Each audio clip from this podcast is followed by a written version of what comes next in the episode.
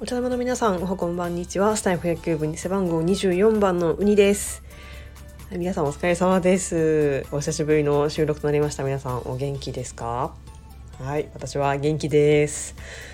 はいちょっと今週のね頭まですごいあのー、仕事仕事ってなって結構あの、パンパンだったんですけどやっと今日落ち着いてきてあのやっと収録ができる元気が あの余裕が生まれたということで久しぶり久しぶりに収録しました。で今日ね結構まあ7時ぐらいに会社からこう戻っててでなんか何食べようかなと思っていろいろ考えながら歩いててであなんかこの辺に丸亀あるなと思って久々に丸亀行こうかなと思ってお店の前まで行ったんですよ。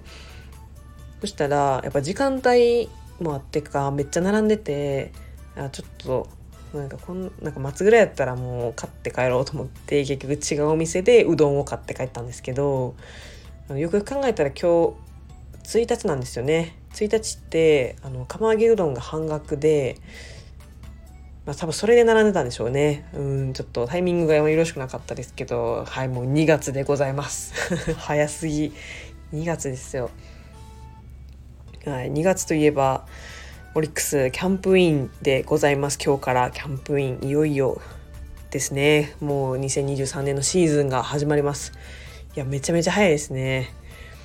なんかついこの間まであもう野球終わるもうどうしたらいいみたいな感じで途方に暮れてたんですけど、まあ、それを考えているうちにもあのシーズンが始まっちゃうということでオープン戦もあと1ヶ月経てば始まるということでまた楽しみな、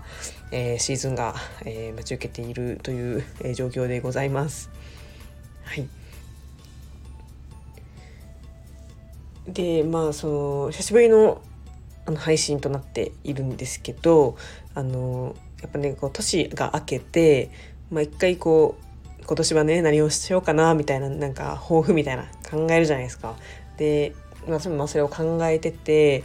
で結構その去年の、まあ、後半あたりから結構その本業の仕事以外にもあの結構ねいろいろやってみようかな気になったことはやってみようかなと思ってあのコピーライターのねあの勉強をし始めたんですよ講座を受け始めましてでもともとなんかキャッチフレーズとかすごいなんかなんかダジャレの効いたなんかうまい言い回しとかがすごい言葉とかがすごい好きでなんか普通に考えるのもなんかスローガンとか考えるのもすごい好きだったんでこう漠然とこうキャッチコピーとかキャッチフレーズっていうのに興味があったんですよね。でそれでちょっとなんか勉強してみようと思って結構プロの方がねあのーまあ、お話ししてくれて添削とかもしてくれるんで結構それで受け始,、ま、受け始めたんですけど結構それが楽しくてすごい充実しててでなんかやっぱりあのなんとなくねこうスローガン考えるの得意な方やと思ってたんですけどなんかやっぱ全然違うなと思って自分のその考えとは全然違うなんか学びがたくさんあってで、まあ、最初はねちょっとまあ、絶望とかもあったんですけどなんかやっぱ向いてないんじゃないかとか一瞬思ったりとかしたんですけどやっぱり楽しくてで、まあ、時々ちょっと手応えを感じる瞬間とかもあってこれやっぱりねちょっともうちょっと趣味として続けていきたいなと思っています。はい、でねこのラジオに関してもあのなんかちょっとキャッチコピーと似ているところがあってこう自分のこうこ言葉でこうなんか伝えるみたいな。なんかそれがなんか結構好きなようで、まあ、これはね本当にあのー、まあ頻度はねまちまちなんですけど2020 2021年のだから一昨年の9月ぐらいから始めて、まあ、1年ちょっと経ってるんですけどやっぱりこれがね結構続けられててでしかもこうプロ野球ファンの方たちとも結構つながれててそれがなんか自分の中ではすごいあのびっくりしたというかなんかあこんなこんな人とつながれるんだとかこんないい経験できるんだって思うことがたくさんあって実際にねこうお会いした方もいらっしゃいますしあのやってよかったなってあの今すごい思っているところでで今年はももっとねこうラジオにあの力を入れていきたいなと思ってでもっと野球のネタ以外にもねあの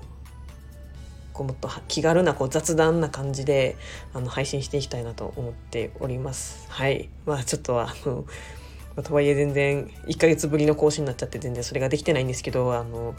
ちょっとぼちぼちね頑張っていこうかなと思ってます。野球以外のネタもねちょっとたくさんあの入れていきたいなと思っております。皆さんよろしくお願いします。でねあのー、昨年じゃないや先月その年明けぐらいにあのステイヘキューブのね樫本さんからあのお声がけいただきましてあのプロ野球ファンの方をねと数人集まってこうプロ野球のこう、まあ、推し活というかそういう観戦皆さんの観戦のスタイルとかどういうふうに応援をしているかっていう座談会っていうのにあのお呼びいただきましてすごい楽しい時間を過ごさせてもらったんですよ。でしかもそれがただただそのラジオ収録配信じゃなくて記事になるんですよ。で雑誌になってあの来週あたりにねあの発売されるということであのまだねあの現物見てからもっと詳しいことをねお知らせしようかなと思ってるんですけどなんかそういうねこう自分のこう趣味というか全然、趣味で始めたことがこうなんかちょっと形になってね世に出るっていうのがすごいあの嬉しくて初めてですね。初めての経験なのであこんないい経験できるんだと思ってこうなんかなんかなんだろうなこう可可能性を感じたというかあなんかラジオ配信でこういうこともできるんだっていうふうにすごいあの楽しみ楽しいなと思って。ちょっとこれはもっともっとその野球ファンとしてねこう配信を頑張っていったらこうもっといい経験ができるんじゃないかなってこうなんかそう思った、まあ、きっかけでもあるのでまあメインはねオリックスファンとしてオリックスのねあの状況とかあの私のあの喜怒哀楽を配信していきたいなと思ってるんですけど